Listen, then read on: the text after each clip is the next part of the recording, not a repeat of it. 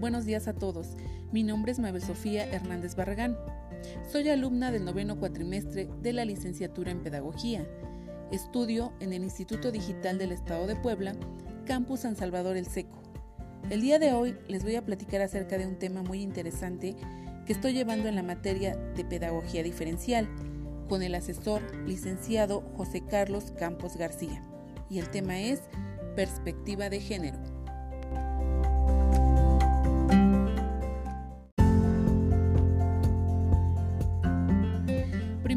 Empezaremos hablando del género.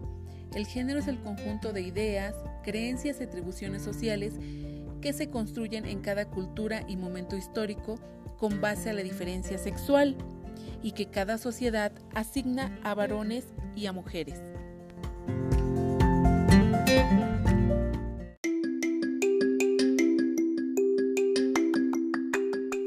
Cuando se habla de perspectiva de género, se hace alusión a una herramienta conceptual que busca mostrar que las diferencias entre hombres y mujeres se dan no solo por su determinación biológica, sino también por las diferencias culturales asignadas a los seres humanos.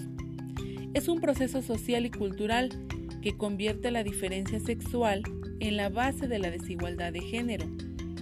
Esto quiere decir que ya se ve normal los estereotipos de lo que un hombre y una mujer deben ser o hacer. Eh, un claro ejemplo lo tenemos en que al hombre se le asigna como el proveedor del hogar, mientras que a la mujer con las labores del hogar y cuidado de los hijos. Con esto solo se hace evidente la desigualdad social.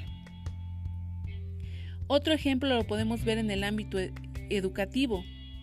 Al analizar las causas de abandono escolar, las mujeres lo hacen por lo regular por cuidar a alguien más, llámese hijos, hermanos, hogar, etc. Mientras que los varones dejan de estudiar, pero por incorporarse al mercado laboral. Es cierto que hay avances respecto a la perspectiva de género. Ya hay mayor participación de las mujeres en algunos ámbitos que hace tiempo ni se pensaba, pero aún falta más.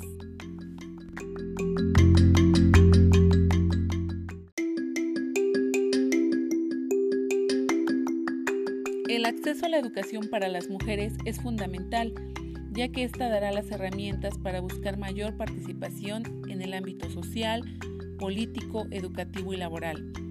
La perspectiva de género busca ampliar y no quedarse con esa idea. Las diferencias de género no deben convertirse en desigualdades sociales. Al romper estos estereotipos, vamos a lograr una mayor igualdad entre hombres y mujeres para convivir en armonía vamos a lograr disminuir la carga de trabajo doméstico, mismas oportunidades laborales, menor presión social para desempeñarse como proveedores del hogar, mayores oportunidades de participación en diferentes ámbitos.